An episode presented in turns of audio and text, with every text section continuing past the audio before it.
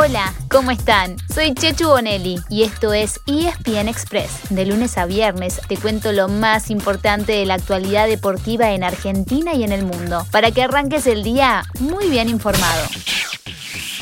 La pelea entre los grandes clubes de Europa y la FIFA por las eliminatorias sudamericanas tuvo su segundo round ayer. Al anuncio de la Premier League de Inglaterra y de la Liga de España, se sumó la Serie A de Italia. El calcio dijo como lo había hecho el fútbol español, que apoyará a los clubes que no quieran ceder a sus futbolistas. La Premier había anunciado directamente que decidió por unanimidad no liberar a ningún jugador que deba viajar a un país en la lista roja de Reino Unido del lado de FIFA, su presidente Gianni Infantino volvió a elegir la vía del comunicado. Anunció que buscará el respaldo del primer ministro británico, Boris Johnson, para que haya una estrategia similar a la que se vivió en las rondas finales de la Euro 2020. Y a las federaciones, ligas y equipos les pidió que muestren solidaridad y que hagan lo que es justo y correcto. Lo escucharon a Gianni, ¿no? Antes había sido muy claro, quien no siga las reglas deberá atenerse a las sanciones que le correspondan.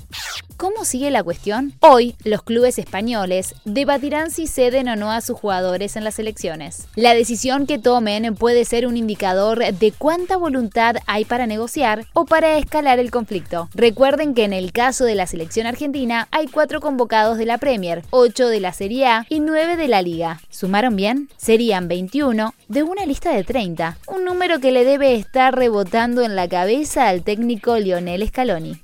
Si todo se resuelve, Argentina tiene dos partidos como visitante y uno como local en los primeros días de septiembre. Jugaría afuera frente a Venezuela el jueves 2 y contra Brasil el domingo 5. Y volvería al Monumental recién el jueves 9 para enfrentar a Bolivia con autorización del gobierno para que haya público. Desde el 10 de marzo del 2020 que no hay espectadores en las canchas argentinas. Ese día Boca goleó 3 a 0 a Independiente Medellín por la Copa Libertadores. ¿Se acuerdan? Inés Arrondo, la secretaria de Deportes de la Nación, dio más detalles sobre la prueba piloto que se hará en el partido de eliminatorias. Aseguró que el uso del barbijo será obligatorio en los ingresos a los estadios y también en las tribunas, pero dijo que en los próximos días el Ministerio de Salud definirá los protocolos. Entre otros temas, se evalúa si se pedirá una prueba de PCR negativa o el certificado de vacunación. Así que ya saben, vayan poniendo el carnet y el abono al día y preparen las camisetas para el regreso.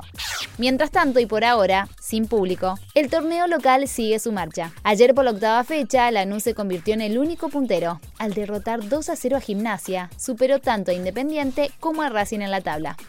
Por la noche jugó el nuevo Boca de Sebastián Bataglia y sumó su segunda victoria seguida, esta vez de visitante frente a Platense. La dejaba Campuzano, le pasa a Sandes, este es Pavón, quiere hacer su gol, Pavón, golazo, gol.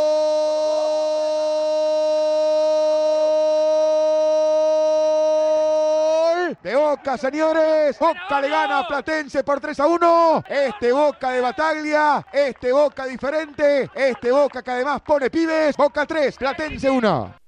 Hoy termina la fecha con cuatro partidos y en tres hay equipos que ganando alcanzarían al granate en la punta. A las 16.30 lo intentará Talleres, de visitante ante Argentinos Juniors. A las 18.45 será el turno de Estudiantes, como local ante un San Lorenzo que sigue sin contar con los Romero. Los hermanos paraguayos, en conflicto con el club, se irían a un club del exterior después de las eliminatorias. Y a las 9 de la noche, el sorprendente Aldo Civi dirigido por Fernando Gago querrá dar el batacazo en el Monumental ante River Plate. En el Millo, Marcelo Gallardo tendrá que reacomodar las piezas en el mediocampo por las bajas de Nicolás de la Cruz y Jorge Carrascal.